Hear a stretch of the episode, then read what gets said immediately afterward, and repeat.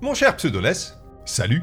Sir, yes sir Eh bien, je ne sais pas chez toi quel temps il fait, mais euh, chez moi, en tout cas, c'est un peu euh, la grisaille en ce C'est moment. la guerre. Quand je pense grisaille, euh, je pense naturellement Gears of War, Oui. évidemment. Et ça tombe bien parce que cet après-midi, enfin, aujourd'hui, nous allons enregistrer un nouveau podcast sur Gears of War 2. Simplement deux. Sorti le 7 novembre 2008 euh, à travers tout le monde sur Xbox 360, c'est un jeu qui a été développé par Epic Games, édité par euh, Microsoft Game Studios. Après avoir fait marcher euh, Pseudoless, ta tronçonneuse, ton, ton- Malenzor. ta mitrailleuse tronçonneuse, ton Lancer sur, euh, sur plein de locustes pendant des heures. Qu'est-ce que tu en as pensé? Vas-y. Eh ben, c'est bien, mais euh, j'ai moins apprécié ma. Comment on dit pour un jeu Mon second. Deuxième run. je Ouais, pas. deuxième run, mon second, mon second playthrough, euh, je sais pas comment, je sais pas comment on dit ça, Euh, mais pour des raisons qui sont extérieures. C'est pas genre, j'ai pas trouvé le jeu moins bon, j'ai moins apprécié. Et en fait, y a- je sais un peu pourquoi. Ouais. La petite raison, il y a une petite et une grande raison. La petite raison, c'est que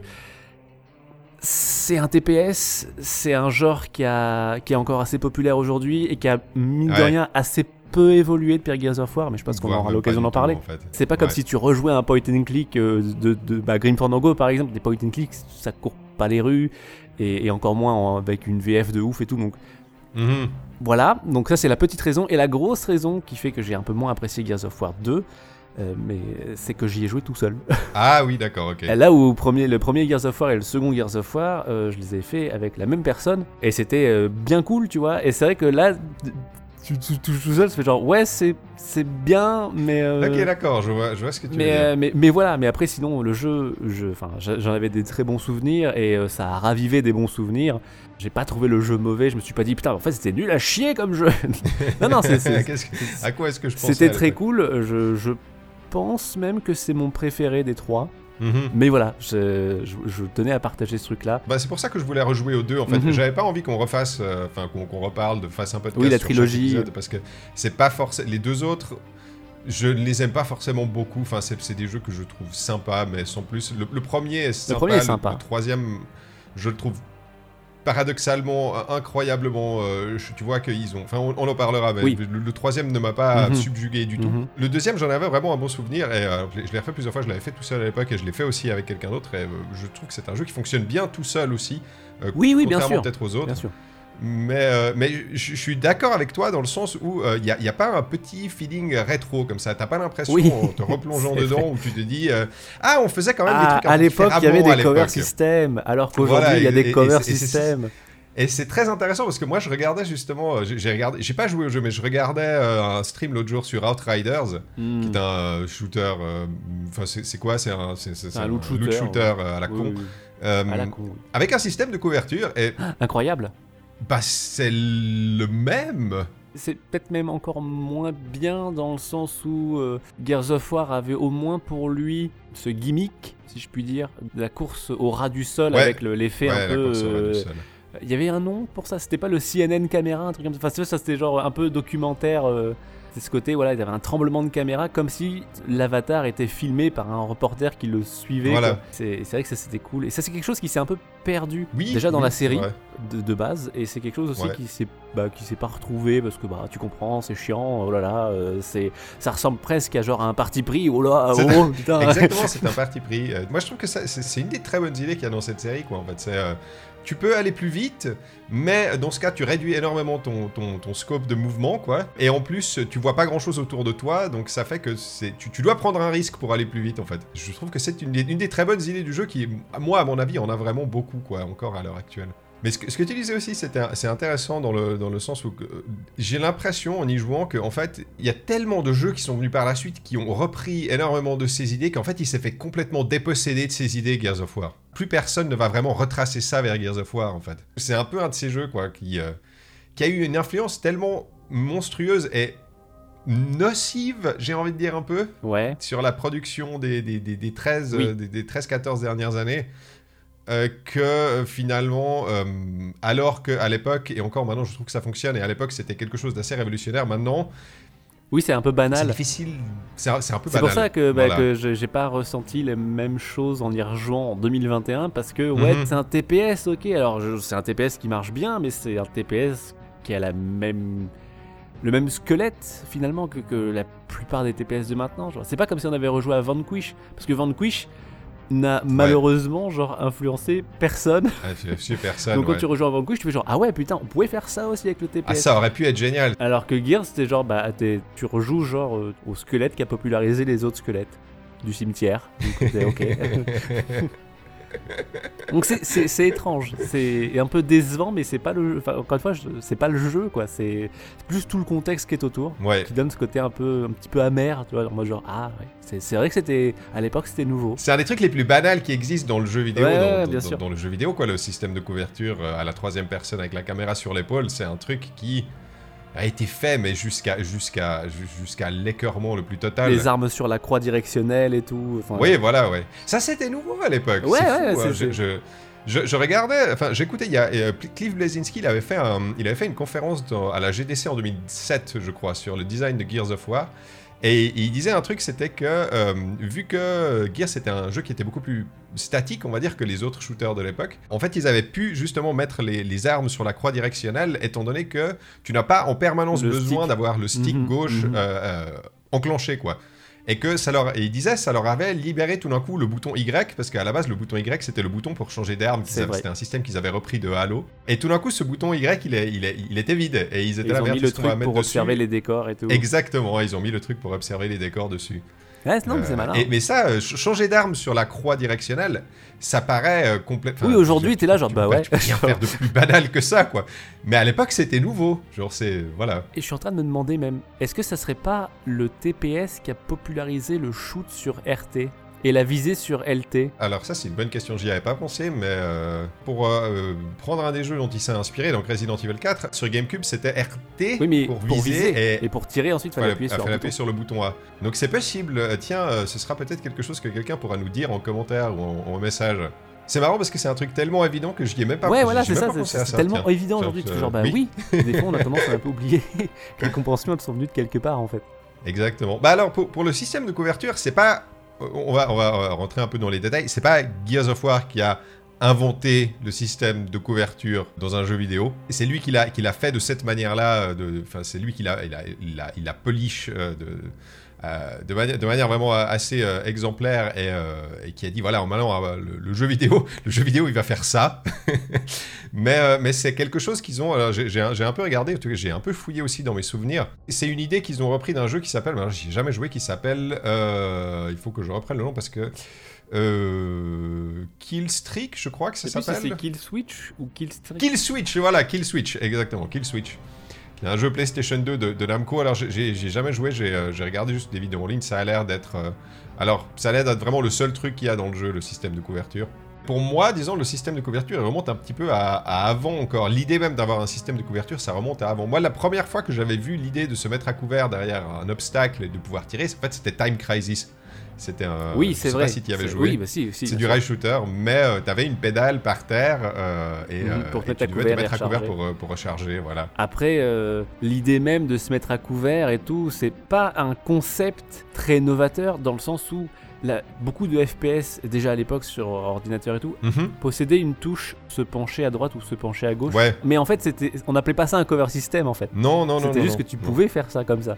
Et c'est vrai que Gears of War a un peu mis des mots sur des concepts et des, des façons de procéder sur des concepts. Et du- depuis, bah, effectivement, le cover system, bon, on a bouffé un peu à toutes les sauces. Ça s'est un peu calmé quand même, j'ai l'impression. Oui, ça c'est un peu a C'est moins de jeux de un, shoot. un trop gros cliché, Ouais. on va dire, euh, je pense. Ça fait, disons moi quand je vois un, un- un système de couverture dans un jeu vidéo, je trouve que c'est très, ça fait très paresseux. Je, je sais pas comment dire. On n'a pas vraiment réfléchi à quoi que ce soit. Ce qui fait que maintenant, quand un jeu de shoot sort sans cover system, ben on le remarque. En 2016, quand Doom était sorti, un des Ouais. trucs qui revenait le plus, c'est il n'y a pas de cover system. Il n'y a pas de cover system, tu fais que de bouger tout le temps. Ouais.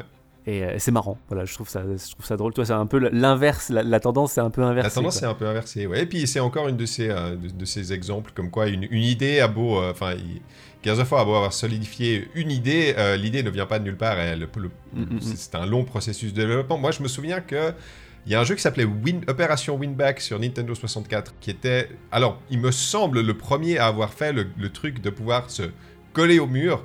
Et puis avec une touche, tu peux sortir et, euh, et tirer sur les ennemis. Puis en lâchant la touche, tu te remets. Il me semble que c'est Winback le premier à avoir fait ça. ouais, C'est pas, c'est pas, un- c'est pas un très bon jeu, c'est une espèce de, de d'ersatz de Metal Gear Solid qui était sorti sur Nintendo 64, qui est pas très bien, mais, euh, mais qui avait du, du- disons qu'il y avait cette idée-là, quoi. Mm, mm. J'étais en train de me dire, t'imagines, genre au début des années 2000, tu fais genre, waouh, regardez, notre jeu il a pas de cover system. genre, bah ouais, genre, euh, Bah oui, quoi, tu veux quoi tu veux une médaille genre. Incroyable. Ah là là. Est-ce qu'on on entre gentiment dans le vif du sujet d'exactement ce que c'est Gears of War? Est-ce que Ah oui. je me lance dans une diatribe pour rappeler aux gens de quoi il s'agit? C'est parti Mesdames et messieurs, c'est la guerre. Une guerre qui n'en finit plus. Une guerre qui s'éternise depuis presque un siècle. Une guerre qui a bien changé. Car sur la planète de Serra, alors que les humains n'en finissaient plus de se faire la guerre, une menace bien plus importante est soudainement sortie de Terre. Prise au dépourvu, l'humanité a été obligée de faire face malgré ses différends, afin de tenter d'échapper à l'extinction qui lui pendait au nez. Euh, Cette menace, ce sont les locustes, sorte de lézards humanoïdes qui, riches d'une armée composée d'une ribambelle de monstres petits comme gigantesques, sont bien décidés à devenir les seuls maîtres à bord de Serra. Mais parfois, tout ce dont on a besoin pour gagner une guerre, c'est de deux types à la voix gutturale et aux bras plus larges qu'une colonne de l'acropole. Marcus Phoenix et Dom, la tête bien enfoncée dans leur cou de bœuf, n'avaient cru qu'une bombe bien placée dans les entrailles de la planète allait plier l'affaire. Mais il n'en a rien été. Revenu plus fort que jamais, les locustes menacent cette fois-ci la ville de Jacinto, le dernier bastion de l'humanité, qui menace de s'écrouler. Dans une dernière tentative désespérée, l'humanité va s'en aller tenter de frapper les locustes en plein cœur, dans leur quartier général souterrain, afin de mettre enfin un terme à ce siècle de bataille. Marcus et Dom reprennent donc du service, car à eux deux, ils portent les derniers espoirs de survie de l'humanité, et vont aller se frayer un chemin dans l'antre de la bête. Alors, musclez vos cuisses pour pouvoir vous tenir en position accroupie, les fesses vers le haut, derrière des murets qui apparaissent comme par magie. Sortez votre plus beau costume grisâtre, brunâtre, verdâtre, dégueulasse. Allumez la tronçonneuse encastrée dans votre mitrailleuse et placez votre caméra juste au-dessus de votre épaule. Le voyage ne sera, lol, pas de tout repos. Bruit de tronçonneuse fait à la bouche. Budget de podcast euh, incroyable. Le budget du podcast, décidément, il faut qu'on arrête d'acheter des, de euh, croître. il faut qu'on arrête d'acheter des objets juste pour faire un bruitage dans les podcasts. Ça va pas. Cette réplique de taille réelle de, de la Lanzor, ça valait le coup, hein, franchement. de- Je l'ai entre les mains. En or massif. Bien rentabilisé.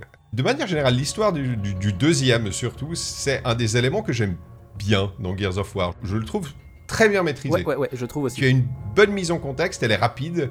On te fait vite le speech de départ avec le président qui s'adresse à ses troupes et qui leur explique la gravité de la situation. Tu as un objectif, tu sais ce que tu dois faire, et puis ben après, euh, il s'agit de, il s'agit de voyager quoi. C'est vraiment, euh, je trouve que c'est un, voyage qui est très bien structuré, Gears of War. En même temps, c'est très bien rythmé et en même temps, euh, t'as une, je sais pas comment dire, c'est quand même pris très au sérieux Oui, oui. genre l'atmosphère générale. Il y a, y, a des y a des petits traits d'humour, etc.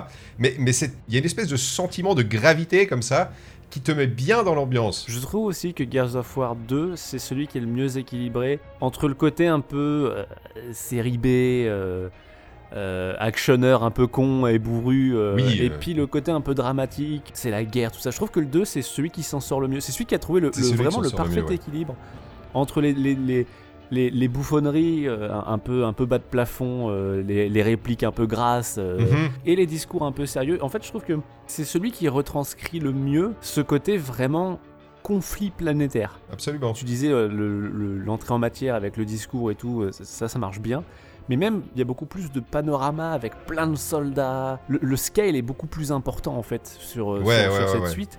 Euh, on sent qu'ils ont peut-être eu plus de moyens euh, parce que le, le premier avait bien marché. Oui, clairement, clairement. et, ouais. euh, et franchement, ça marche, ça marche vraiment, vraiment bien. Ouais. Je trouve que dans le 3, ils sont un peu, un peu forcés le trait. Moi, je trouve que c'est parti complètement en vrille, le 3. Ouais, c'est vraiment, ils, ils essayent d'accentuer tous les trucs, Ouais. et du coup, bah, on y croit moins, coup, on est moins investi, Ouais. et puis euh, les, il faut, tu vois, les, les- même les, blagounettes, on va dire, entre guillemets, sont un peu plus forcées aussi. Elles sont un peu plus forcées, Et sont plus présentes. Ouais. tombe un peu dans la caricature. Je trouve que le 2, vraiment, même encore aujourd'hui, là, quand je l'ai refait, je dis, ouais, euh, le 2, ça marche bien, quoi. Ouais, ouais, ouais, ouais. Alors, il y, a- il y a une des raisons à ça, c'est qu'ils ont engagé un, un scénariste euh, qui était en fait un, un, romancier de, de comics Mhm. euh, qui s'appelait euh, Joshua Ortega. Il a juste bossé sur le deuxième, ce qui explique peut-être la, différence, de ton ouais. entre, Mhm. voilà, mais mais il, il a vraiment bien, c'est vraiment très bien maîtrisé. Et puis il y a un truc que j'aime bien aussi.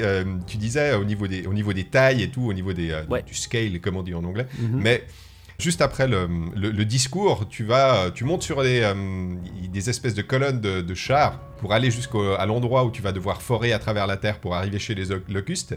Mhm. Et puis tu te fais directement attaquer et il y a tout le monde autour de toi qui meurt en fait. T'es Oui, genre oui, le seul rescapé à la fin. Au début, t'as vraiment cet énorme cortège comme ça qui se met en, ouais, qui se met en, gigantesque. qui, se- qui, qui, qui- qui départ et qui va comme ça de manière héroïque. Et puis petit à petit, en fait, t'as tout le monde qui meurt autour de toi, tout le monde qui disparaît, tout le monde qui se fait éclater par les locustes, qui se fait exploser. Ça, c'est aussi un, un des trucs que j'aime bien, c'est que euh, c'est la guerre, quoi. Enfin, tu vois ce Ouais, que je veux ouais, dire non, euh, ça marche bien. si- on n'est on pas là pour déconner. Et puis, bah, Marcus Phoenix, il a, ce- il a, il a cette, euh, cette manière de réagir qui est toujours extrêmement froide euh, et qui, dans les autres volets, moi, me dérange un petit peu, mais dans celui-là fonctionne bien parce que était tellement pris dans le rythme, en fait, que s'il réagissait de manière différente, en fait, il pourrait pas. Enfin, il, a- il a une manière de réagir qui est très froide, mais qui est. euh, Il y a une raison à ça. Genre, il doit continuer à avancer, il peut pas commencer à, à se dire Oh mon dieu, non, euh, nous avons perdu l'unité alpha et tout. Non, il s'en fout, il continue. Euh, voilà, c'est la guerre. Le scénariste, là, du coup, Jo- Joshua Ortega, il a aussi apparemment écrit des comics Gears of War, et du coup, je suis Oui. presque curieux de savoir si des gens les ont lus ou quoi. Parce que, comme dit, ouais, c'est, il a vraiment bossé que sur le 2. J'ai plus le nom de la personne qui avait euh, bossé sur le 1.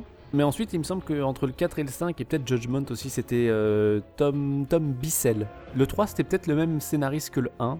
Et à partir du 4, ils ont changé. C'est possible, Mais, ouais. mais voilà, ouais, du coup, euh, je pense qu'effectivement, euh, la présence de, de Joshua Ortega uniquement dans Gears of War 2 Mhm. explique en partie pourquoi bah, Gears of War 2 a su, je pense, trouver ce- cet équilibre. Après, t'as le, le- alors le, le- le- le scénario, enfin la trame, on va dire, elle se compose. Il y y a cet aspect-là, donc il y a l'aspect, euh, comme souvent dans, dans, dans, dans les œuvres, t'as l'aspect euh, global, on va dire, et puis après t'as l'aspect humain. Oui. Parce qu'il faut un aspect humain pour que tu puisses euh, un petit peu t'attacher au personnage, et, essayer d'avoir un- une certaine bien relation avec trouve, eux. Et, et ça, ça marche bien aussi. Euh, en, en gros, c'est c'est Dom, donc le, le, le- le sidekick de Marcus Phoenix, on va dire, qui, bah, qui recherche sa femme disparue. Euh, Est-ce qu'on est qu'on spoil? Non, Peut-être un peu pas plus spoiler, tard. bon, un peu plus tard, un peu plus tard, d'accord. On pa- parlera de ça un peu plus tard. Mais, Mais euh, oui, a- mais- a cet aspect-là, en toile mais de il fond, te ouais. bien, voilà, en toile de fond.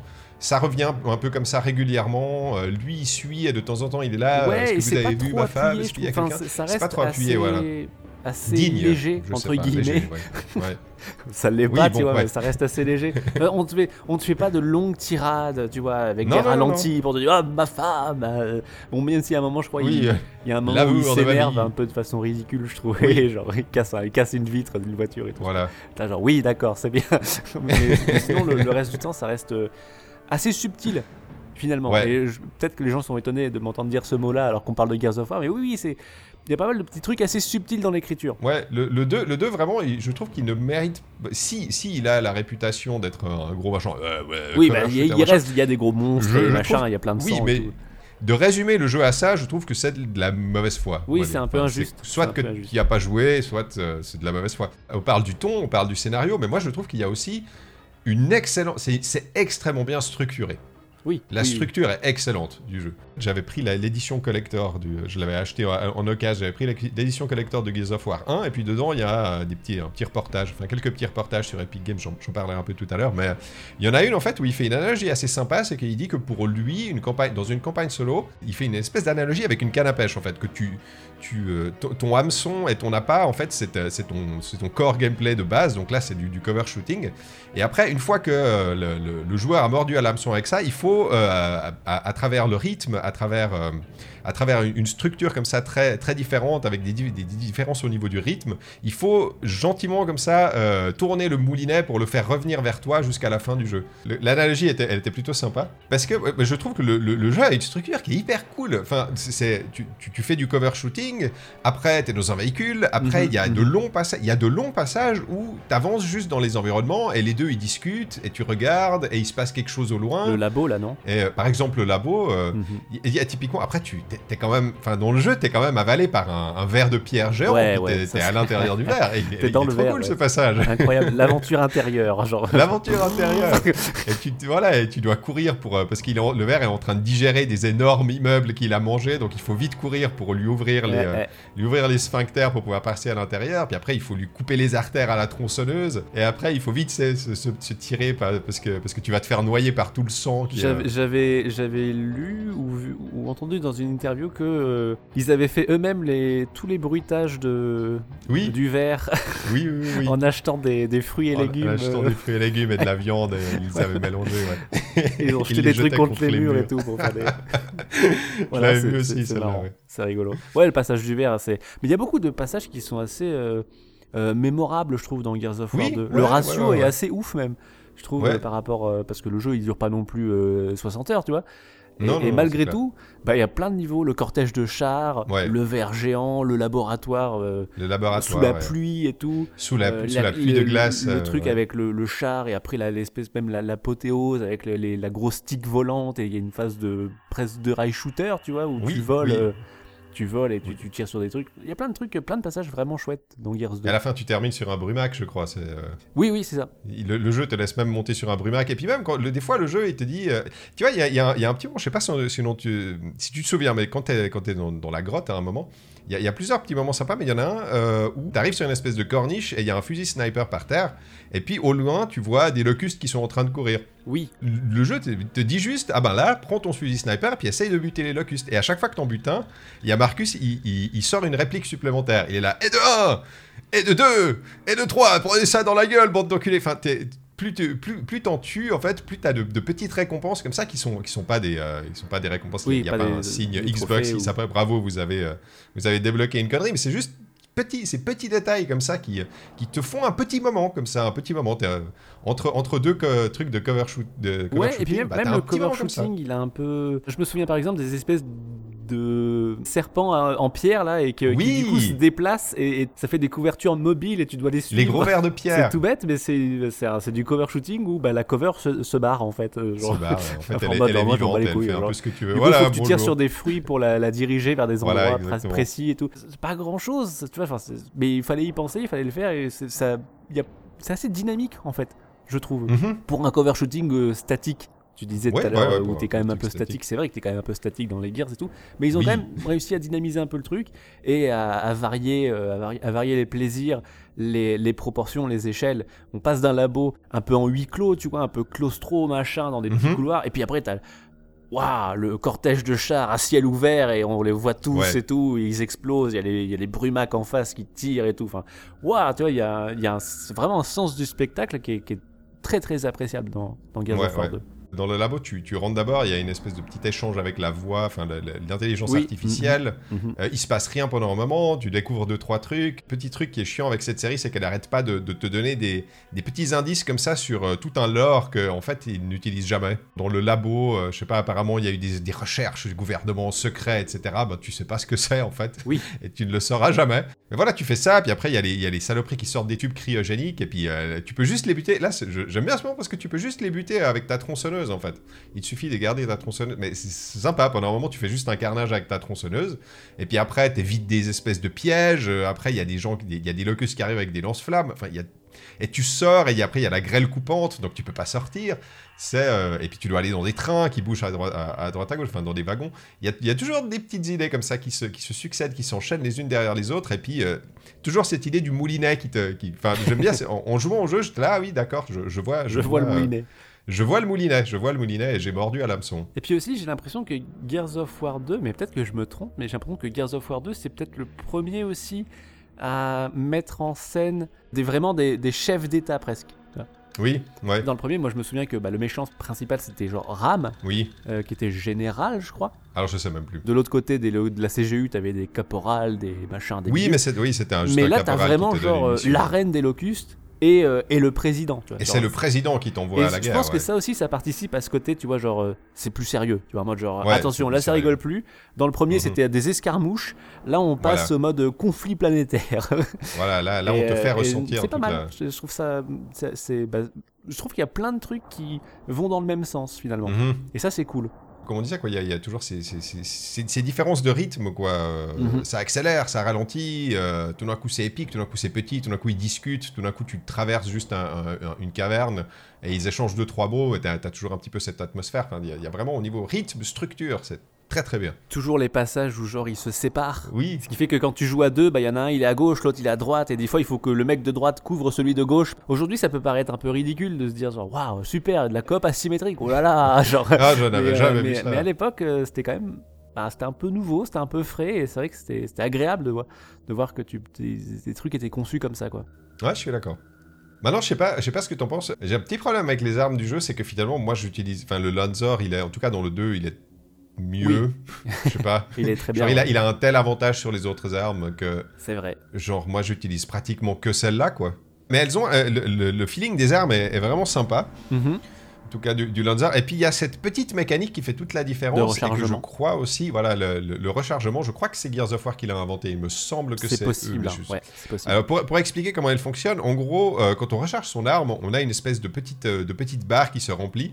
Et cette barre, si on la stoppe exactement à un moment précis, eh bien on va non seulement recharger plus rapidement son arme, mais euh, également l'arme va faire un tout petit peu plus de dégâts pendant, euh, quel- pendant quelques secondes après le rechargement. Par contre, si tu te loupes et tu, tu ne réappuies pas sur le bouton au bon moment, eh ben ton arme va se, euh, comment dire, se, Bah s'enrayer un petit peu, et S'enrayer, tu vas voilà, mettre plus et- de temps que si t'avais pas appuyé sur le Et Il y bouton. a une petite animation où t'as as le personnage qui fait Oh, allez, saloperie d'armes et tout. Et C'est tout bête, hein, mais c'est sympa, ça fonctionne bien. Ça fait un Mhm. espèce de petit, tout petit jeu de rythme à l'intérieur. Et ça donne un peu du rythme aux, au, au- au combat parce que au lieu d'attendre de faire rien, et ben, tu restes dans le rythme en réappuyant un, petit coup. Et puis toutes les armes n'ont pas le même euh, rythme à choper et tout. Donc ouais, non, non, Exactement. c'est- C'est malin aussi comme truc. On a expliqué le système de couverture ou pas? On a dit que ça avait genre posé les, les fondations d'un cover system, mais est-ce qu'on l'a expliqué? Alors, on l'a pas encore expliqué, tout simplement parce que je, enfin, je, je- quand je parle de système de couverture, c'est vrai que c'est un truc que je, trouve tellement évident à l'heure actuelle, mais, Oui. mais on peut, on peut l'expliquer, ouais, euh, on peut l'expliquer un peu Parce plus en ce côté détail. vraiment un peu aimanté en fait. euh, de- Voilà. Des personnages, euh, genre t'appuies sur une touche, le personnage se met dos au truc. Juste avec le stick, tu peux te déplacer le long du mur. Et euh, si tu vas au bout de la colonne, tu peux appuyer sur le bouton pour genre soit faire un, un- une roulade d'esquive euh, pour te sortir du truc, soit s'il y a un autre muret à proximité pour te coller directement de l'autre côté de Voilà. l'autre muret. Et ça marche bien, ça fonctionne bien. Je trouve que c'est bien, euh, c'est bien peaufiné comme mécanique et c'est intelligemment fait parce que par exemple euh, la touche c'est la même touche que courir, mais c'est pas mal foutu dans le sens où genre euh, il faut maintenir pour courir et après il faut lâcher puis rappuyer pour se mettre à couvert. Non, vraiment si tu cours vers un mur, tu finis ta course en étant à couvert sur le mur. Et ça je pense que c'est la microseconde qui change tout en fait. C'est un jeu qui est rempli de petits détails qui font la différence. Aussi, tu disais euh, au niveau de la caméra, la, manière dont la caméra est gérée aussi quand, tu es en, à, couvert. Alors ça, c'est un truc que j'avais pas forcément remarqué quand j'étais euh, dans le jeu, quand je jouais, mais euh, en, écoutant de- des, conférences et des, trucs de développement, en fait, ils expliquent que quand tu es à couvert, ils élargissent un tout petit peu le, le- le- comment dire, le cadre de la caméra pour te si tu veux, c'est un moyen de te de récompenser d'aller euh, de, de, de mettre à couvert en fait. Dès le moment où tu te mets à couvert, tu vas avoir une- un champ de vision qui est un petit peu meilleur. Et ouais, c'est ce c'est ce genre de petits, euh, de petits, petits détails de design en fait que tu remarques pas, mais qui, euh, qui rendent le jeu agréable finalement. euh. Mhm. C'est quoi ton ennemi préféré? Moi j'aime bien les tickers.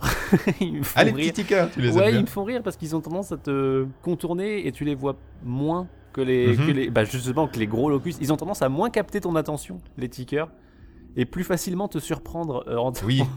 Oui, genre, parce euh, que T'es en train de tirer, donc t'es en train Ouais. de tirer, donc le, le cadre se resserre un petit peu sur euh, bah, ton Mhm. viseur et tout. Et puis tu lâches le, tu lâches le truc, donc ton perso se remet en couverture, donc le cadre ressélargit un petit peu. Et là, tu vois qu'il y a un ticker à côté de toi ouais, qui commence à s'allumer. Tu fais genre oh merde, et tu fais une petite roulade. Dans la- Et, et j'aime bien, c'est, j'aime bien ça. Oui, parce que t'es tellement habitué à regarder à niveau de, à niveau de tête, on va dire. euh, Bah oui, que, oui, bah, tu les- regardes jamais les par terre. les et tout, machin. Après, euh, oh, je sais pas. Euh, je sais plus lesquels sont dans le 2 et lesquels sont. J'ai l'impression de dire une bêtise, mais les, les, les boomers. Enfin, les, Oui, Boomer, ouais. oui c'est ça, les boomers. Je trouve ça très amusant que le- le- l'ennemi s'appelle. Quand ils sont là, oh, un boomer Tu sais, Un en- boomer. en 2021, je trouve ça très rigolo. on peut Ça- plus ça rien dire. On peut plus rien non. dire. Non, attention, c'est un boomer. C'est un boomer. ouais, c'est- juste qu'ils ont des gros lance-roquettes et ils font boum Ouais, ils font boum à chaque fois. Et euh, c'est c'est le signal sonore pour te dire qu'ils vont envoyer un, un projectile parce que il te, le, le- le boomer te tue. Je crois qu'il te tue en, en un coup. euh, C'est- Oui, il y a moyen que tu te prennes une roquette. Et, ben, en fait, je crois que si tu te prends une roquette, t'exploses. Donc, du coup, tu ne peux plus te faire revivre par tes amis. Oui, voilà, ouais, c'est c'est mort instantané. Mais juste avant de tirer, ils font boum Et puis ensuite, ils tirent. C'est très cool. Et toi, du coup, c'est quoi, ton... c'est quoi tes préférés? Ah, moi, j'ai toujours, eu un- j'ai toujours eu un petit faible pour les brumacs. Ah les oui, les ils, brumacs. sont, euh, oui. ils- sont tellement cool à tuer avec le, avec le mortier. J'adore tuer les, les brumacs au mortier. Je trouve que l'effet, il est tellement cool. Hmm. Genre, tu sens vraiment bah, en, en même temps le gigantisme et, et la force, la puissance de la bestiole, et puis en même temps cette espèce de pluie d'obus qui lui tombe dans la gueule et tout, et, et- et il s'étale par terre. J'ai toujours adoré faire ça. Je, je trouve que ça, alors ça pour le coup, ça c'était. j'ai- J'aimais déjà faire ça il y a, il y a 12-13 ans quand je jouais au jeu, et là je l'ai refait. J'étais là, ah, c'est toujours aussi satisfaisant, c'est rigolo de buter les brumacs. Ouais, globalement, les feedbacks, ils ont pas pris une ride, je trouve. euh. Oui, les, les, impa- les impacts sont très très bons. Mm, mm. Ouais. Les, les impacts sur les locus, je suis un peu moins fan. Moi, j'ai toujours tendance à préférer euh, genre les impacts sur euh, de Binary Domain. J'ai jamais, jamais fait bi- Binary Domain, donc j'arriverai pas à te Oui. donner Mais par exemple, quand tu tires sur un locus, un standard, un locus Ouais. classique, sans option, Mhm. t'as t'as pas un peu l'impression de tirer sur juste une- un, un sac à PV, puis au bout d'un moment, il tombe? Sur un sac de viande, Un peu, hein. petit peu des fois, ouais, c'est vrai. un Ah, petit peu. Il y en a, il y en a certains, il y en a certains qui réagissent, mais le locus de base, il est pas très réactif, c'est vrai. Ça dépend les armes et ça dépend les, les, les- les points d'impact. Mais, juste- mais généralement, à la, à la Lensor, tu le mitrailles jusqu'à ce qu'il crève. Quoi. Là où dans, euh, dans Binary Domain, comme c'est des espèces de robots, ils ont des, Ouais. ils ont des espèces de- d'armures euh, qui se désagrègent un petit peu comme dans Bayonetta, tu vois. Plus tu tires dessus, plus il reste plus que les fils et les, et les LED et les machins, et ils ont un peu l'air de Terminator à la fin. Ah, d'accord. Ouais, ça, il y a un côté un peu plus satisfaisant dans, dans le, dans Ouais, le ouais, shoot, ouais, euh, dans le shoot classique. Après, au shotgun, ça marche bien, euh, de Gears of War, Mhm. et la tronçonneuse euh, avec le sang qui gicle absolument partout et tout, et la caméra qui tremble, intestable, genre comme Oui, comme intestable, c'est- bon, c'est bon. ça, Les y a pas de mortiers aussi, ça, ça va très bien. Il n'y a pas de souci. Mais voilà. Bah après, t'as as, certains, genre les, les gros, les espèces de gros boomers, tu sais, il y en a avec, les, avec des boucliers, des fois, qui te viennent dessus. Et des massues, de massues. Euh, eux, ils se réagissent assez bien. euh, Oui.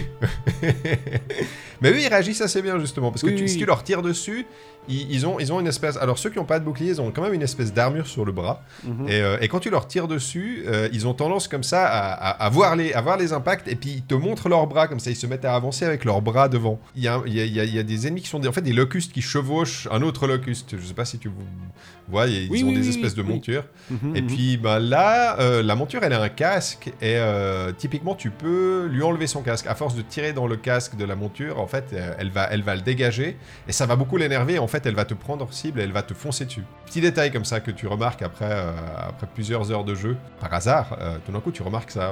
euh, c'est plutôt cool. Ou que tu remarques parce que tu as dosé le mode Horde qui arrive avec Gears of War 2, il me semble. Alors, j'ai jamais touché au mode horde, mais Ah. oui, vas-y, vas-y, parle-nous du mode horde parce Bah, que c'est- bon, un, truc à faire tout seul. c'est- un mode qui est devenu euh, presque classique hein, de nos jours. Mhm. C'est en fait euh, la coopération contre des vagues d'ennemis, de plus en plus difficiles. Ça commence avec genre 4-5 locustes classiques, et puis après, euh, après t'es sur Facebook tellement il y a des boomers partout. Eh, il y a des boomers partout, mon mais, dieu. euh, mais voilà, enfin c'est bah, euh, Gears of War 2, il me semble, hein, si je dis pas de bêtises. Je crois que c'était pas dans le premier. euh, Il y avait arrivé de ce mode Horde qui a été repris et repris et repris et enrichi et peaufiné, et parfois peut-être un peu trop enrichi quand ils ont commencé à mettre du, du tower defense en mode genre euh, tu peux construire des trucs et des machins. Mhm. C'est un mode que j'avais pas mal dosé bah, avec la personne avec qui je jouais à l'époque et tout. euh. on a essayé de, tu vois, de s'entraîner. Il fallait un peu s'organiser Oui, en oui, sachant quel truc va ouais. arriver et tout. C'était cool, c'était cool. Gears of War 2 a pas mal de petits, de petits ajouts de gameplay qui sont pas encore too much. Je trouve le bouclier humain ça peut servir aussi, puis c'est un peu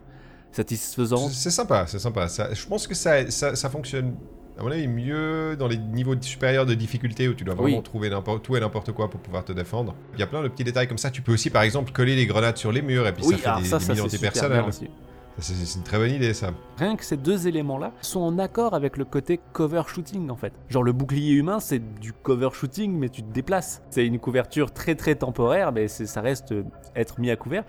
Et les grenades c'est à l'inverse plus pour une histoire de déloger ou de se protéger. Genre tu peux mettre une grenade sur une couverture avancée puis reculer. Comme ça l'ennemi va se dire hey c'est du terrain il va avancer sauf qu'en fait t'avais piégé un mur et du coup il va exploser. Et boum Ouh, Ouais, ça, ça, ça- ça ouvre pas mal de possibilités tactiques. c'est ouais. habile. Et puis euh, en multijoueur, n'en parlons pas, parce que c'est aussi euh, Gears of War connu quand même pour le.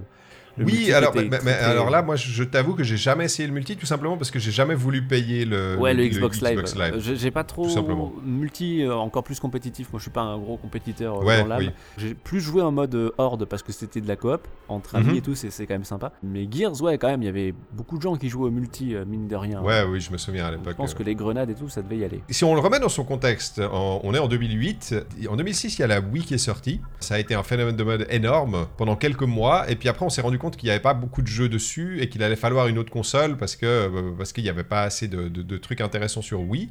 Et, euh, et c'est ce moment euh, où le jeu vidéo, quand il a transitionné vers la HD, t'as vraiment le jeu vidéo américain qui a clairement pris le dessus sur Oui, le oui, jeu vidéo japonais. Ouais. Et notamment avec la Xbox 360. Et pour moi, Gears of War 2, c'est un peu le, le- comment dire, le, le- le point culminant de cette période, si tu veux. T'as eu bah, le premier Gears of War, t'as eu Halo 3, Call of Duty Modern Warfare, t'as eu tous ces jeux de tir, de guerre à l'américaine, en fait, qui ont vraiment pris le contrôle du marché. À l'époque, c'était monstrueux, Gears of War. Oui, oui, oui. C'était une énorme franchise. Et, et le 2, pour moi, ça représente vraiment le point culminant de cette période. Enfin, c'est le jeu qui m'a fait acheter une Xbox 360. Il y avait pas mal de trucs qui se regroupaient dans, dans les jeux américains de cette période. Le côté multijoueur en ligne, Mhm. le côté bro, yeah, machin. Euh, c'était des shooters. C'était marron. C'était marron, c'était fait avec le Unreal Engine 3. Enfin, euh, tu vois, il y, a- il y a pas mal de trucs qui se regroupaient. Et pour moi, Gears of War 2, c'était un petit peu le, le point culminant de cette période. Et puis après, petit à petit, ben, ça a commencé à devenir un petit peu. euh, un, mélange entre euh, de, de la routine et puis de la fainéantise, parce qu'il y a tellement de jeux qui commençaient à reprendre un peu les mêmes systèmes et euh, sans jamais essayer de, de- de faire quoi que ce soit avec. Quand Gears of War 3 est sorti, moi j'en avais plus grand chose à battre en fait.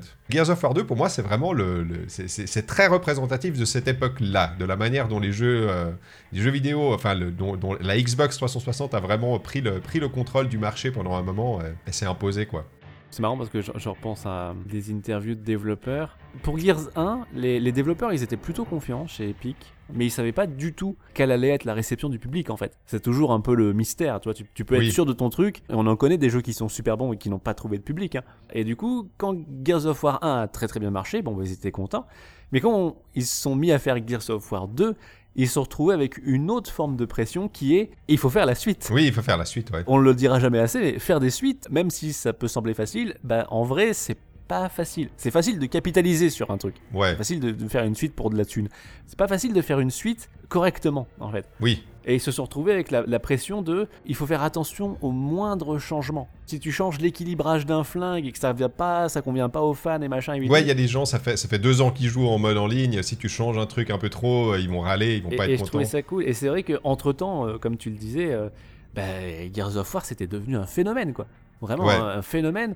Euh, fer de lance de la Xbox 360, Ouais, fer de lance du moteur Unreal Engine 3. Unreal Engine 3, euh, ouais. qui, je me souviens encore des, euh, des trucs promotionnels où ils te montraient des, des rendus de Brumac, tu vois, en 3D et tout. Et Mhm, regardez oui. les détails, la peau, les écailles et tout, waouh, c'est super, les chaînes et tout.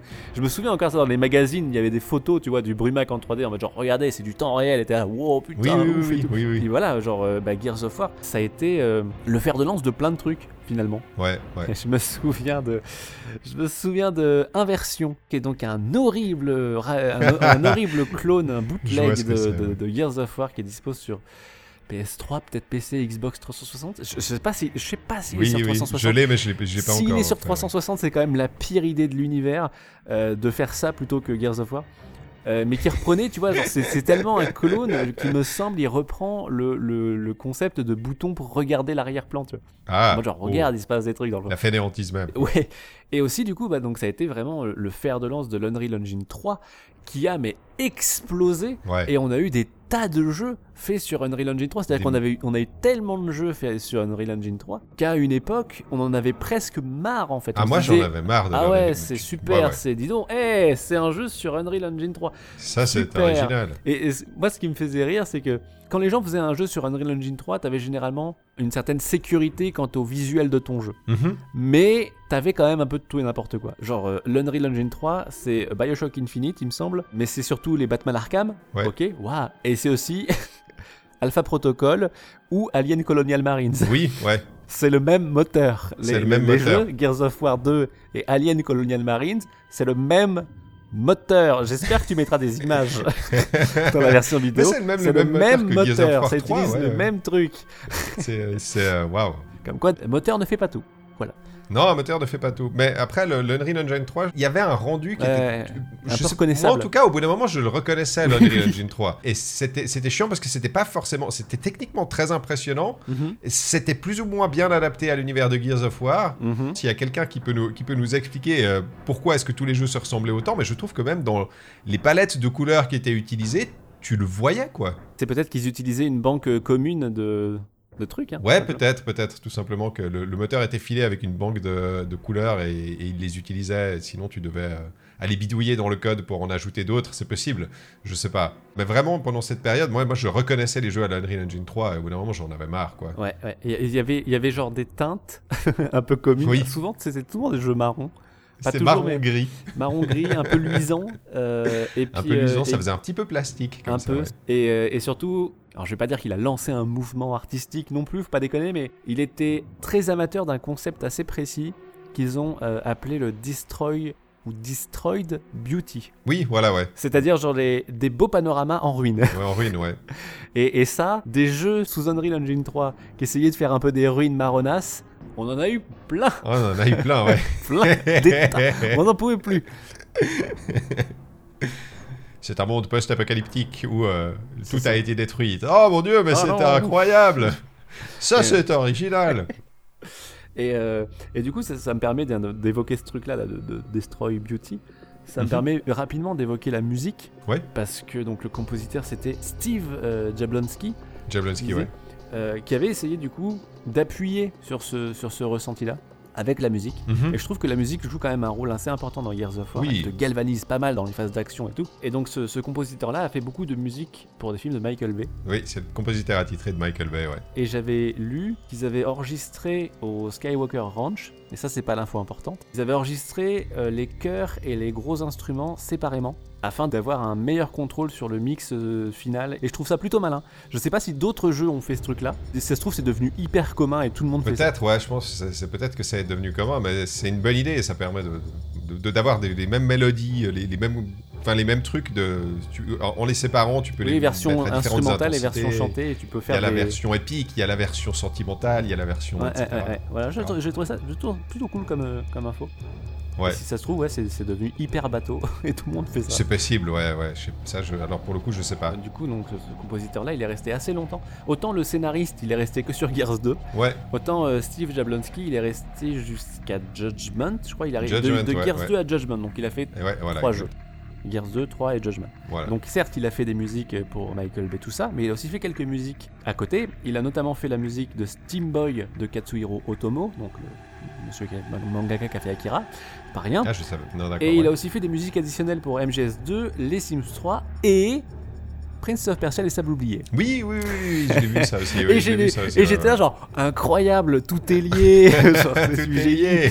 Putain, d'un podcast à l'autre. En fait, il se refile, les... il se refile la main d'œuvre. C'était pas prévu du tout, c'est pas prémédité, mais voilà, c'est bah, une preuve parmi d'autres, le, le- tu vois, genre du côté un peu le petit monde du jeu vidéo, tout ça, genre euh, ça gravite. Je trouve ça, je trouve ça fabuleux. voilà. Et ensuite, après Judgment, il a été remplacé par euh, Ramin euh, Djawadi, je crois, le mec qui faisait les euh, musiques sur Game of Thrones, je crois. Ah, d'accord, ok. Voilà. Ouais. Et depuis, je sais plus ce qu'il fait. Je ne sais plus c'est quoi ses derniers Alors, travaux je- à Jablonski. Jablonski, en fait, il a arrêté le jeu vidéo. Son dernier crédit dans un jeu vidéo, c'était pour transform... un jeu transformé en 2014, je crois. Mhm. Et, euh, et depuis, il fait plus que des films, en fait. D'accord, cool. Euh, il, est, il est retourné au cinéma. Il a, il a un peu fait que euh, Gears of War euh, 2, Oui, c'est son 3 et truc Judgment. notable, je crois, C'est- ouais. C'est ses trucs notables en jeu vidéo. Mm, mm, mm. Mais autrement, c'est vraiment plus un compositeur pour le- le- les, les films et la télévision, quoi. Est-ce que tu veux du, coup parler un petit peu des spoils ou pas? Allez, on se, fait, on se fait une petite zone spoiler. Et si vous ne voulez pas vous faire spoiler Gears of War 2, euh, disparaissez et puis euh, réapparaissez plus tard. Dans les trucs de, de spoiler, alors je peux déjà le dire, euh, mais les- les- un, un des trucs que je trouve assez décevant dans le jeu, c'est les boss. Il y en a deux, trois, je crois, que je trouve vraiment. au- autant la, la créature maritime, elle est chouette, Ouais. ça rappelle un peu Resident Evil 4, Oui. on sent encore l'influence aussi, mais à, jouer, c'est vraiment pas génial. Oui, c'est c'est Genre, simple. C'est, tout con. Il y avait plus de potentiel que ça à, à- à tirer d'un boss fight pareil. Mais alors surtout, le truc qui est hyper décevant, c'est le boss de fin. T'appuies sur un bouton, quoi. C'est limite scandaleux. Après une telle montée en puissance sur tout le jeu, tu vois la plus grosse créature, et t'es dans un hélicoptère, et tu te dis, oh putain, ça va être le bordel, et tout ce que t'as à faire, c'est appuyer sur un bouton, et bam, il explose. T'es là, euh, vous vous foutez un peu. Et le jeu, et le jeu se termine comme ça. Euh, je, je trouve que c'est un peu. euh, Oui, en plus, il y avait tout plein de trucs avant et tout. Enfin, il s'est passé plein Oui. de choses. Il y avait toute une poursuite et machin euh, la- bah, sur ces putains de bestioles là, je crois, dont j'ai oublié le nom encore. Oui, bah oui, t'es sur, les- t'es sur un brumac à la fin, et puis tu tues tout le un monde. et tu- à la tu- fin, tu- ouais. Tu tues tout le monde, et tout d'un coup, hop, tu viens, on vient te récupérer avec l'hélicoptère, Et et le brumac le, se fait. dans le, dans le liquide, là, comment ça s'est oublié. L'émulsion, c'est ça. L'émulsion, je crois que ça s'appelle, ouais. Et il mute. Et il devient gigantesque. Et il devient le giga brumac. Le giga brumac, et le giga brumac, tu le tues en appuyant sur RT, pour tirer. et le jeu se finit. Et t'es là, vous vous foutez de ma gueule. Ouais, Enfin, ouais, c'est ouais. un peu euh, dommage. Moi j'ai- j'aimais bien du coup Scourge. Alors autant je sais plus comment s'appellent ces putains de sauterelles là, autant le lui, l'espèce de, de, de locuste prédateur avec ses dreads là, je me souviens. Ah oui, oui, Scourge, oui. C'est l'équivalent de Darth Maul. Oui, c'est un peu le Dark Maul c'est ça, c'est ça, c'est vrai, c'est vrai. Et euh, je le trouvais un peu rigolo le boss fight. Il est pas très dur non plus, mais il me, fe- il me faisait rire à courir entre les colonnes avec ses petits flingues. Oui, avec ses petits flingues. et ben, Il te saute dessus et t'as un petit duel de tronçonneuse. Petit duel de tronçonneuse avec- à l'impact bizarrement pas ouf. Euh, ouais. Je sais pas si tu en mettras des images ou pas à ce moment-là, mais euh, tu vois, il y a le QTE, il faut que tu bourrines le bouton tronçonneuse, tu coupes son bâton, puis ça le touche en même temps. L'impact est, l'impact est pas, un peu décevant. T'es vraiment genre, ah bon, c'est tout. Il fait, oh, oh, tu m'as frôlé le ventre, oh. Bon, Aïe oh. mais, euh, mais, mais sinon, le personnage, je le trouvais cool. Je trouvais que. Et je le préfère même à Ram. euh, voilà, alors peut-être que je vais. Ouais, bah Ram était un peu euh, dans- pour, pour un pour un, ennemi, euh, enfin pour un pour un antagoniste principal dans le premier Ram, je le trouve. Il apparaît une fois, il tue quelqu'un, puis il apparaît Oui, il une voit fois à la deux fin. fois quoi, en fait. Tu, bon. le revois à la fin, bonjour. Genre, Bonjour. Ah oui, bon, c'est vous. dans un train. Ah, Ah c'était vous. Ah c'était vous pour ça. Ah d'accord. ah. lui, il est un peu plus présent, il est un peu plus. euh, Ouais, ça fait vraiment bras droit de la reine, quoi. Oui, oui, c'est ça, c'est ça. Est-ce que, est-ce que tu, quand, quand t'as vu la, la reine pour la première fois, parce, parce que, pourquoi c'est, alors, est-ce que c'est, la reine, la reine, c'est une humaine en fait des, locustes. mhm. Oh là là, quel euh, twist. Mais, mais, mais ça, alors ça, c'est, je crois, il me semble que c'est expliqué dans le troisième, même si le troisième fait l'erreur de tout expliquer à la fin en 5 minutes. Il referme toutes les portes en 5 minutes. toi, Marcus, quoi, tu es né dans une peu- petite ville Oui. du Dakota. oui, je me souviens. ah oui, je me souviens. C'est mon à père. l'époque, Mon euh, père était fermier et puis finalement en fait c'est devenu le méchant. Marcus, Un à table J'ai fait du gâteau, ouais Mais effectivement, oui, la reine est une humaine, euh, la reine des locustes. J'ai, toujours été un peu dé- déçu de ça, parce qu'ils auraient pu quand même faire un autre truc qu'une humaine, quoi. Ah moi je sais pas, moi je trouve ça sympa. Je trouve pas ça euh, à se taper le cul par terre, mais euh, je me dis ok, je me- tu- parce que toi évidemment tu t'attends à une espèce de Bah oui, xénomorphe bah oui. énorme avec un, Espèce de xénomorphe gigantesque abdomen qui pond des œufs dégueulasses et tout. Et en fait Exactement. non, c'est genre c'est une, meuf déguisée en C'est une locuste, meuf, genre, ouais. Bonjour. Bonjour. bon, madame, Qu'est-ce que vous faites là, madame euh, genre, euh, Vous, vous êtes perdu Qu'est-ce qui se Ah, la passe? conseillère d'orientation, nul à chier hein, dans ton lycée. Je sais pas qui c'est, mais genre, vous ne seriez pas faite en Red Locust, madame. Oui, oui, mais oui. Oui, non, moi ça m'a pas, ça m'a pas. Je pense pas que ça m'ait déçu. Après, c'est difficile, faut que je me souvienne à l'époque. Bah moi, en le, en le refaisant, ça m'a déçu de nouveau. euh, parce que j'avais oublié, euh, c'est un truc que j'avais effacé de ma mémoire, et puis j'avais, je suis Ah, c'est dommage quand même. C'est une humaine. Je- Mais parce que c'est ça, c'est la mère à Marcus, non C'est ça, si je dis pas de conneries. hein. Alors, je j'ai pas compris exactement si c'était la mère à euh, Marcus. Tu vois, autant le côté c'est une humaine et pas un énorme machin, ça va. Autant le côté et c'est la mère à Marcus. J'étais genre oui, bon, allez-y mollo quand même, genre parce que Calmez-vous, calmez-vous. ça fait un peu too much, tu vois. Mais non, non, c'était cool. Et puis euh, et du coup, je pense que quand même le, le- donc le, fil rouge entre guillemets de, de Gears 2, la, la quête de Dom pour Oui. retrouver sa, sa femme, sa moitié, marche bien. Même aujourd'hui, je l'ai re- en revoyant Ah la oui. scène et tout. Ça marche bien en fait. Ah, elle est Genre, très très euh, bien faite elle- cette scène. elle, elle- elle fonctionne incroyablement bien et, euh, et même elle te prend un peu par surprise, tu vois. Genre, tu t'attends pas forcément à ce que Gears 2 te prenne un peu par les fils comme ça, avec de la mise en scène et de l'émotion. Bah c'est très c'est très euh, c'est très courageux de faire ça quand même parce qu'en théorie soit il se rend compte qu'elle est morte soit euh, bah elle est vivante et puis ils se retrouvent oui, t'as le happy end à la con. mais là cette espèce d'entre deux où elle sort du caisson et puis Bah, en fait, tu, tu te fais piéger. ouais tu te fais piéger ouais Les humains sont enfermés dans des espèces de, de pots de yaourt en métal. Tu trouves celui de, de la femme de Dom. Donc t'as un plan sur Dom et t'as un plan sur. euh, oh là là, ils sont en train de, de, de- couper le, le truc. Et là, euh, genre, euh, ça s'ouvre, il y a de la fumée et elle sort. Et genre, euh, elle, ils se retrouvent, ils se- ils s'enlacent, Oui, elle est super happy end et tout. resplendissante. Il la prend dans les bras et elle, tout d'un coup, elle s'affaisse un peu comme ça.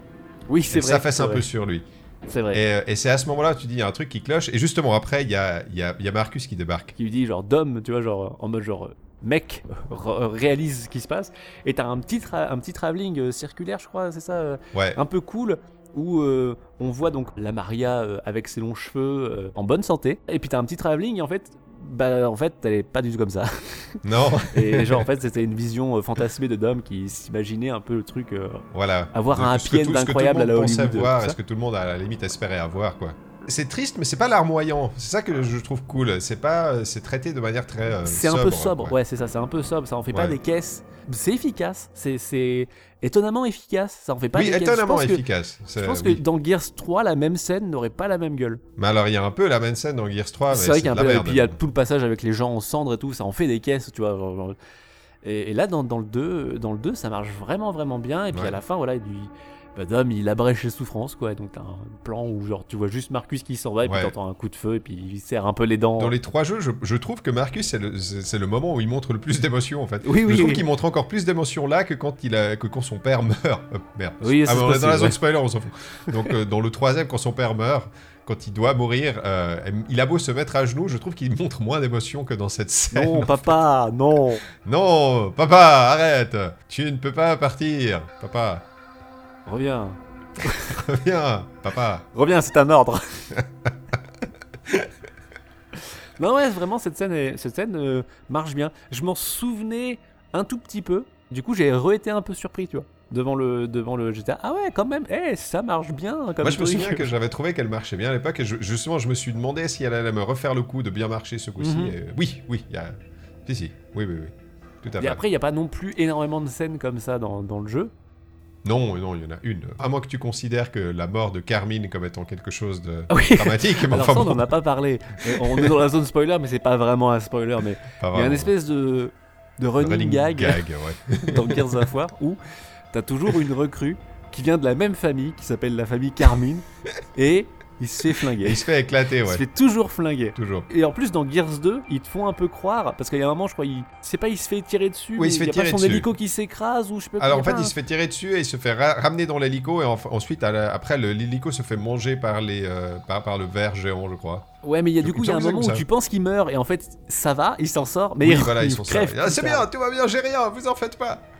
Et tu le retrouves quelques minutes plus tard avec le, il a un trou à la place du ventre. c'est là, ah, Ah, Bon. c'est raté. ça, ça va être Envoyez le prochain si vous voulez. voilà, donc ça, c'était un peu rigolo ce côté, genre, ça jouait un petit peu avec les attentes aussi, euh, un Ouais. peu comme l'arène, tout ça, c'est en mode genre, alors Carmine, tu fais, ah, il, va, il va crever, il va crever, il va crever, eh non, eh si C'était sympa, c'était sympa, c'était pas d'une grande finesse, Non. mais c'était sympa. Les moments émotion, il y en a pas, il y en a pas 50 dans le jeu, mine de rien, mais voilà, celui-là, il- celui-là, il fonctionne bien. En comparaison, je trouvais que, par exemple, bah, la mort de Dom dans le 3, Ouais, dans le 3, elle est catastrophique. Osef Mais complètement, mais c'est incroyable qu'ils aient loupé ce moment à ce point, c'est incroyable. Déjà, je trouve que ça marche pas parce que Dom, c'est un personnage. Alors, je vais pas, je vais balancer des statistiques un peu au pif, mais on va dire 80% de chance d'être incarné par un joueur. Et du coup, son sacrifice n'est pas du jeu. Son sacrifice, il est enlevé des mains du joueur. C'est, il se sacrifie en cutscene. Ouais, Et, et du coup, bah, le joueur qui jouait Dom, genre, bah d'accord. Toi, t'aurais pu il aurait le dû, jouer à le, la il limite. aurait dû le jouer, ouais. Rien que ça, c'est- quand même dommage. Puis même la mise en scène. Enfin, tu vois, ça en fait Mais des mise en scène caisses, est il a tellement- rala- tellement ralenti ridicule. la musique et tout. Mais déjà, rien qu'à la, à la base, euh, il- il- son but c'est de faire péter une, une Une citerne station de service sur carburant. laquelle ils sont, c'est ça Voilà, il y a une citerne, il y a une espèce de citerne de carburant et lui il l'a fait exploser pour euh, faire, faire euh, sauver tous les autres. Et il l'a fait exploser en fait en prenant une voiture et en fonçant dessus. Moi, je- moi je regardais ça puis je me disais, mais vous avez pas une grenade? Putain, si seulement on avait des armes avec nous Là, Merde mais, mais vous avez même pas pensé à ça Ils ont des rayons de l'aube avec des, des Ouais. canons orbitaux et tout, euh, qui tirent des lasers du ciel. Ouais. Ils sont là, ah putain, seulement j'avais une grenade pour enflammer cette flaque de pétrole Non, non, attends, j'ai une grenade, non Je vais foncer avec ma Citroën Xantia dedans et ça va exploser Et il y aura un ralenti. En tout cas, moi j'ai trouvé. je- je- c- cette mort était très. Enfin, j'étais là. c'est- on a- il Ouais, ça a, il fait trois jeux et c'est comme ça que vous le. Oui, c'est comme ça que vous le remerciez. Alors merci. C'est pas Allez, cool, hein, les gars, c'est pas cool. Salut. Si je peux me permettre. euh, Voilà, donc en comparaison, bah, c'est un peu le jour et la nuit, quoi. Voilà, c'est le jour à la nuit, clairement. Ouais. Et sûrement à mettre sur le, bah, sur le scénariste, je pense. hein. Je pense tout simplement. Euh, je vois pas, je vois pas qui d'autre on pourrait accuser de ça en fait. Pas comme quoi on pourrait se dire, genre, un scénariste pour Gears of War, pff, ça sert Après, à quoi? Ouais. Eh Ben voilà, genre. Voilà, ça, ça structure bien, ça trouve le, le ton juste, euh, Mhm, mhm. ça, ça- ça trouve le, le- le bon rythme, le bon, euh, la, la bonne chose à dire au bon moment. Après, oui, il n'y a, pas- y a pas énormément d'autres trucs à spoiler. Genre, bah, à la fin, euh, Non, la fin bah il se passe des trucs, puis il y a un 3, puis il y a un 4, Il y a un puis il y a un 3. 5. Je sais plus où Ah, j'ai jamais fait le maintenant. 4 et le 5, je, me- je me suis toujours en foutu. Ah, je suis arrêté au 3. Vraiment, je, 3, je ça suis va. arrêté au 3 que j'ai fait bah, du coup tout seul. C'était mon premier Gears tout seul. Et déjà, le jeu est moins bon. Et en plus, tout seul, ça. Vraiment, ça, ça, ça Ouais, met ouais, l'emphase sur le truc. T'es en mode genre, ah, il y a personne pour t'aider. Personne avec qui un peu rigoler, faire des, des, des tactiques et tout. Non, tout seul. Moi, le premier, il m'a, il m'a déçu. Bah, D'abord, j'ai commencé par le 2, et puis en fait, le 2 euh, te Ah fait oui, pas mal, te, d'accord. te- te- te donne des indices sur pas mal de trucs, euh, sur l'univers, il y a un peu du lore, sur ce qui s'est passé auparavant, etc. Et moi, je me disais, ah cool, ça a l'air super intéressant.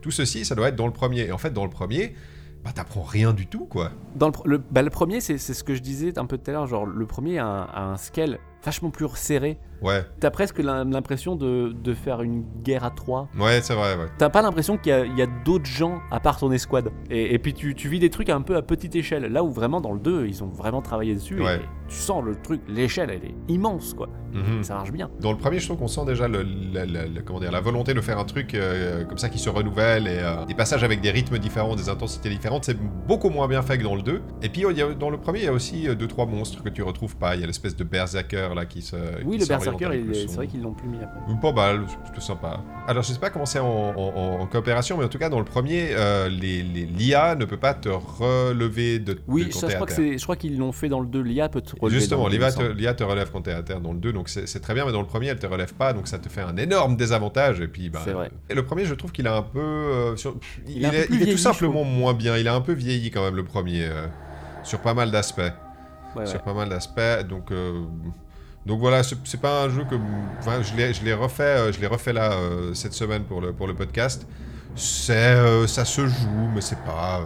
Ouais, c'est pas il y a- y a, il y a plus, c'est plus frustrant. Il y a, il y a moins de moments mémorables. C'est un peu moins Euh, souple aussi, je crois. C'est un peu moins souple. Ils ont amélioré beaucoup de petits détails pour Mhm. le 2. Tu te rends compte en y jouant, quoi. Euh, et puis, bah, surtout, ça t'apprend rien du tout sur le lore du jeu. Moi, c'est ça qui m'a beaucoup attristé et qui déjà m'avait attristé à l'époque parce que je m'attendais à découvrir énormément de choses. Et en fait, tu découvres pas grand chose, en fait. Et puis alors, bah, Gears of War 3, euh, quand j'y jouais, tu- tu- ils- ont mis tellement de pognon dans ce Gears of War 3. C'est encore à l'heure actuelle. T'es là, techniquement, euh, au niveau, c'est tellement grand, il y a, ça pète de partout et tout. Il y, a, il y a tellement de textures, de détails partout. Le rythme n'est pas du tout maîtrisé. Non, non, euh, le ouais. ton n'est pas du tout maîtrisé. Les situations sont très souvent bordéliques. Toutes les réponses euh, auxquelles tu t'attendais à- que tu t'attendais à avoir arrivent dans les 5 dernières minutes et sont très insatisfaisantes. Les nouveaux monstres sont pas. Enfin, la nouvelle race, les, les Lambent. Ouais, les Lambent, C'est pas non. Je- je- Enfin, moi, en plus, euh, vraiment, c'était en pleine période euh, RE5 et tout. Enfin, j'ai Mhm. l'impression de jouer à des merdes de RE5, tu vois, cette espèce de gros tanouille avec un œil euh, lumineux. en mode genre, ceci n'est pas mon point faible. Vraiment, je t'assure, ne tire pas dessus. Ouais, oui, voilà. Puis tu tires dessus, oh bah les dents ils explosent. Ah mais non, c'est mon point faible, j'aurais Oh, pas dû c'était le faire jaune fluo. Oh. Oui, les Lambent ont l'accent du sud. C'est comme ça. Après, les, les environnements sont optimisés pour que tu joues à 4, quoi. Donc il faut trouver 4 personnes. Et, et- et en fait, quand, tu joues tout seul, tu, tu peux te foutre à couvert et puis tu regardes le jeu jouer aux jeux vidéo, quoi. Donc c'est un peu, t'es là, si, si t'as besoin de moi, tu me dis, à la limite. J'ai encore fait Judgment dont je n'ai aucun souvenir. Je me souviens juste que c'était nul. Il était limite plus arcade. Il y avait des espèces de missions annexes, il fallait faire Ouais, des- il y avait, des- un, il y avait des des systèmes de objectifs scoring. bonus et tout. Enfin, il y avait du scoring. C'était Mais c'était de nouveau optimisé pour 4 joueurs. Et, euh, et c'était nul. Je pense que euh, malgré tout, la série conserve un noyau dur de fans, mais en vrai, euh, plus personne n'en a grand chose à cirer de Ouais. Gears 5. Je sais même pas s'ils un- vont en faire un 6 d'ailleurs, je sais même pas si c'est un. Peut-être Oh, un je pense 6 qu'ils vont, vont bien en sur faire un Xbox 6, mais- euh, Series X, Series X, XX Pro. Series XS6. En- Ils vont te faire un Gears en, X. en 4K, euh, so- 120 FPS et pas oui. de temps de chargement. Mais oui, ils vont faire un, et puis euh, il y aura les. les- les- Il sera genre en plan séquence et ça servira à rien. Parce qu'il sera open world en même temps. Non, c'est possible, c'est possible, mais j'ai complètement zappé euh, Gears of War. Ouais, ouais, pareil. pour moi, c'est vraiment un truc que j'a- j'associe avec euh, la, la fin des années 2010. Et 2011, c'était déjà trop tard avec Gears of War 3, je- je- j'avais déjà perdu l'intérêt, mais en 2008, c'est- ça, ça symbolise bien le jeu vidéo de 2008, euh, Gears of War 2, je, je trouve. Il pousse le drama et tout. Et je trouve qu'il pousse le lore aussi. Euh, Enfin, tu vois, genre la blague est plus drôle. Genre, euh, côté, genre, oui, alors maintenant c'est le fils de Marcus. Il y a un côté un peu genre Resident Evil dans, dans, dans le truc. Oui, en mode genre, oui, genre Revelations 2, tu vois. Ça, alors c'est la cousine de Barry. Souvenez-vous, Oui. Barry dans le 1, c'est sa cousine. Et alors ce coup-ci, elle prend un bateau. Et alors le bateau, figurez-vous que c'est le beau-frère de Wesker qui le, qui, qui le conduit. Et comme Ah, par hasard, ouais. c'est un traître. C'est un traître mm, ah. Tu vois, il y a ce côté un peu genre too much, genre, euh, genre Ouais. arrêtez, arrêtez d'essayer d'étoffer le lore, arrêtez de faire des embranchements, des ramifications. Plus personne ne suit et plus personne n'en a rien à foutre. c'est le truc. Faites un, faites un reboot, tu vois, ou faites un, une autre escouade en parallèle. ouais. Pourquoi pas, tu vois, tu pourrais faire ça, des, des underdogs, des, des, des mecs qui qui sont dans l'ombre de l'escouade Delta depuis le début. Faites un spin-off sur les Carmine.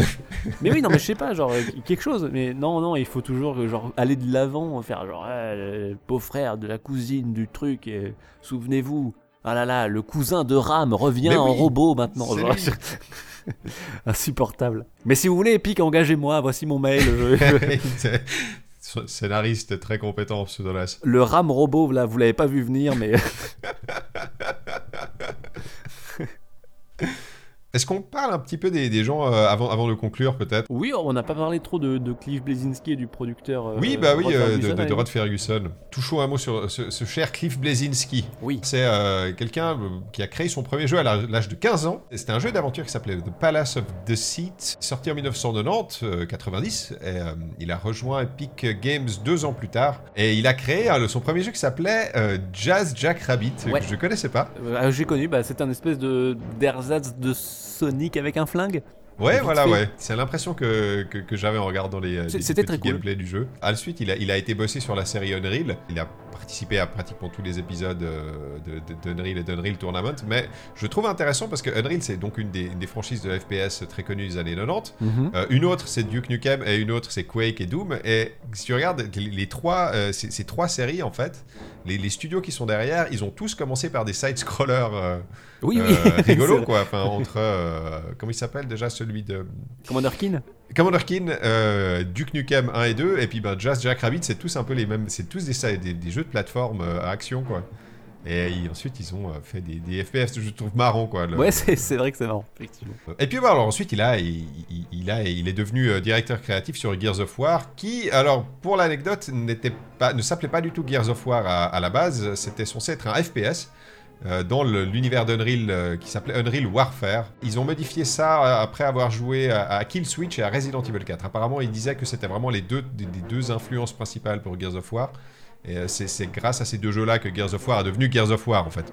Et puis bah, il s'est occupé de Gears of War 1, 2 et 3 avant de quitter Epic Games en 2012 parce qu'il était, alors de, son propre aveu, il était, assez épuisé, mais aussi il en avait un peu marre parce que il trouvait que les joueurs étaient trop blasés et que les, gens avec qui il bossait étaient trop blasés, que Epic Games voulait plus écouter ses, ses idées ou euh, ce genre de truc. Ce qui, alors en regardant les, les reportages sur lui et sur la, la- la manière dont il était à l'époque à Epic Games, je pense que c'est peut-être aussi un petit peu à cause de son attitude, sans vouloir être méchant, hein, mais il, il a l'air d'être très très euh, égocentrique, le Cliff Blazinski en tout cas. Ensuite, en 2014, il est, il est finalement il est revenu, il a fondé, fondé Busky Productions où ils ont commencé à bosser sur un jeu qui s'appelait Lawbreaker, sorti en 2017, le fameux Lawbreaker. Le fameux Dark Souls des shooters. Voilà, exactement. Et c'est un shooter en arène avec des héros qui a duré quelques mois et qui s'est complètement pété la gueule. Ah, il s'est fait bouffer par Overwatch au même titre que Battleborn. Voilà, exactement. Moi, je me souviens de pendant la, la production, c'est que il, il- il- il adorait revenir sur le devant de la scène dans les médias, et puis il racontait quand même des énormes conneries, quoi. Il, a, Mhm. il a vraiment tout fait pour se mettre les gens à dos. Il disait, par exemple, que les, les campagnes solo c'était de la merde, que ça coûtait trop cher, que lui, il, n'en voyait pas le. C'est c'est d'autant plus bizarre qu'il a quand même fait Gears of War 1 et 2, tu vois. Genre, Oui, il savait ouais, faire ouais. une campagne solo, donc, euh, donc pourquoi est-ce qu'il sortait ça tout d'un coup à une époque où il y avait un petit peu ces rumeurs, euh, le, le- le jeu solo euh, va, va bientôt mourir, etc. Tu te souviens, c'était en 2015-2016 quand tu avais des, des- des gens qui essayaient de, de sortir ce genre de conneries, ben lui, il a, il a pris un peu le train en marche, on va dire. Et il sortait ce genre de truc. Et euh, ça a fait que quand Lawbreaker a été un échec et que personne n'y jouait, ben les gens, ils étaient presque contents, en fait. Genre, il y avait vraiment, ils avaient vraiment un malin plaisir à voir que, que Blazinski se plantait complètement. Depuis, il a disparu. Ils ont encore sorti un espèce de Battle Royale en, en vite fait pour essayer de, de renflouer les caisses et de Ah sauver oui, leur j'avais studio. oublié là. Qui s'appelait Radical Heights, oui. Oh bah là là, oui, mais ça- catastrophe, la catastrophe. Qui était catastrophique, et avec un espèce de truc de style fluo dégueulasse. Il était dans un état lamentable, le truc. Il Oui, était oui, oui, c'était une, al- alpha, Oh oui, ils ont, ils vite sorti ça, ils Ah, ont bricolé ça en 5 mois, je crois, puis ils ont Ah, c'était très ça. gênant. C'était le désespoir, quoi. Ah ouais, ouais. Et puis bah, maintenant, il a arrêté le jeu vidéo, euh, pour l'instant, il fait de la production de pièces de théâtre. je ne savais pas ça, Eh j'ai ben oui, découvert ben ça. Oui, oui, ben pourquoi, Pourquoi pas, pas, S'il est heureux, tant mieux, hein, mais c'est vrai que c'est dommage, c'est un peu la. Un peu la dégringolade, quoi, euh, Blazinski, Ouais. trouve. euh. Ouais, il est passé vraiment de...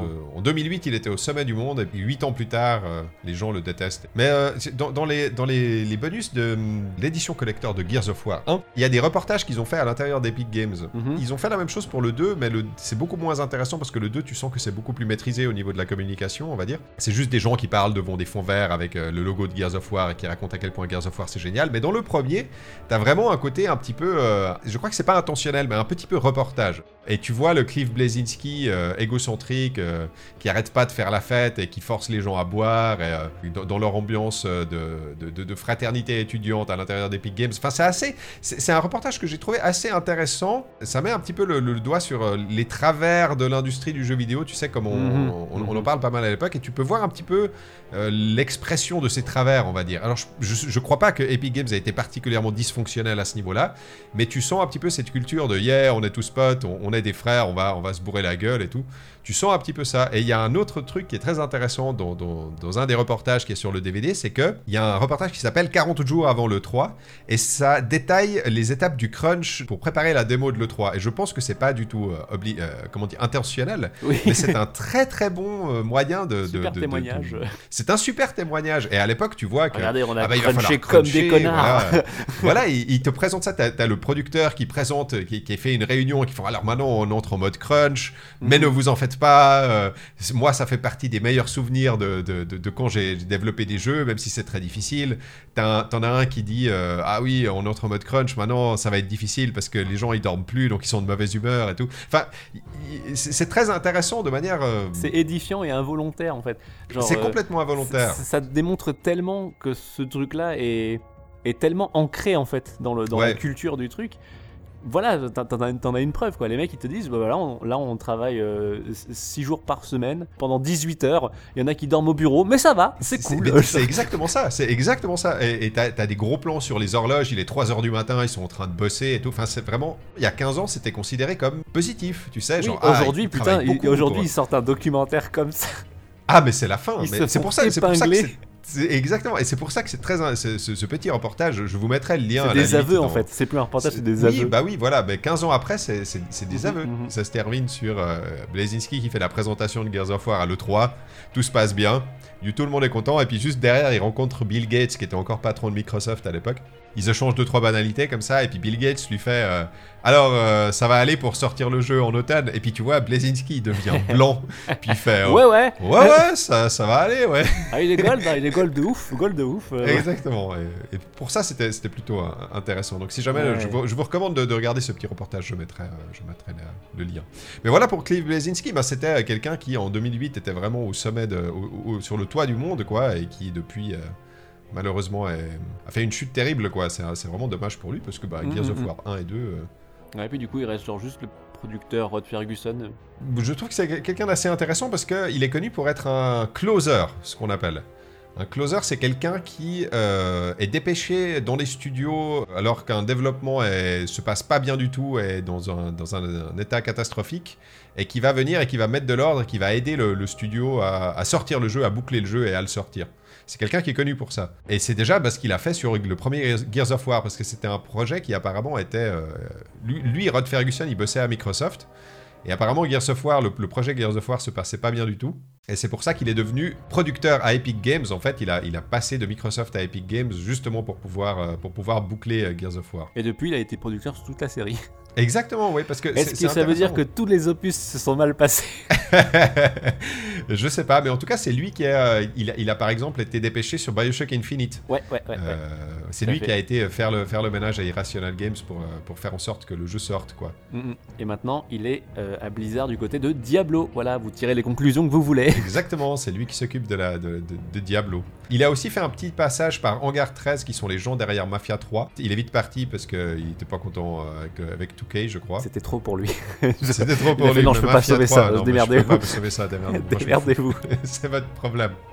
Et puis oui, comme tu dis, il a été producteur sur le 4 et le 5. euh, Foutez-y le feu.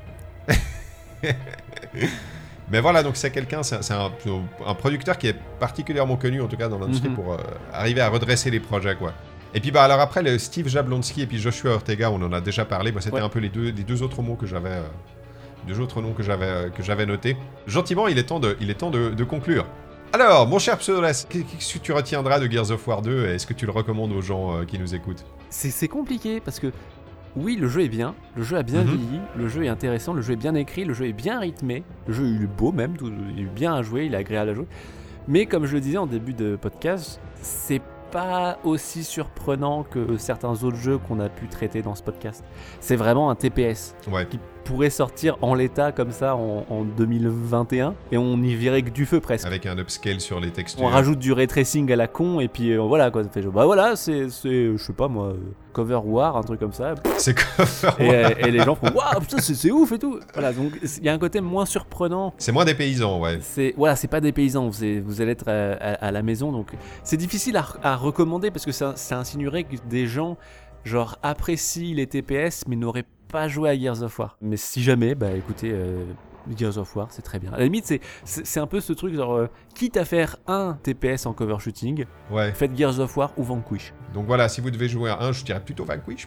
oui, moi aussi, mais euh, Mais, euh, mais, mais Gears of War, et puis surtout Gears of War 2, il se suffit plus ou moins à Oui, lui-même. On n'a pas forcément besoin d'avoir fait le 3 par la suite, pour, parce que la conclusion à l'histoire, elle est nulle.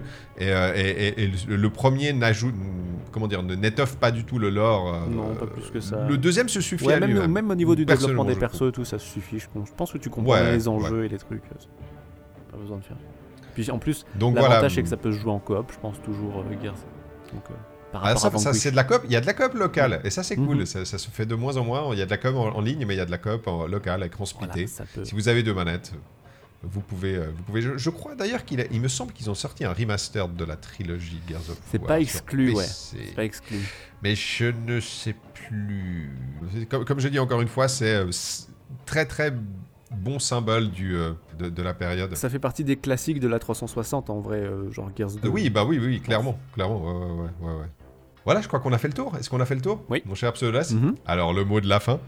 Boum Boum J'aurais pu dire hominidé aussi, sinon. Hominidé Ça, ils le disent euh, sourd. Il le dit souvent, c'est très rigolo. Voilà. Meurs avorton. oui, c'est- Top 10 des meilleures répliques de Locust. c'est parti. Non, c'est pas vrai. On vous remercie de nous avoir écoutés. N'oubliez pas de nous suivre sur Twitter si jamais, si jamais vous avez un compte Twitter. là. Il sera dans la description. Et puis peut-être de nous laisser euh, un petit commentaire, un petit pouce bleu si jamais vous avez joué à Gears of War à l'époque. On vous remercie de nous avoir écoutés. On vous dit à- à tout bientôt pour un nouveau podcast. Ciao, bye bye. Ciao, bye bye.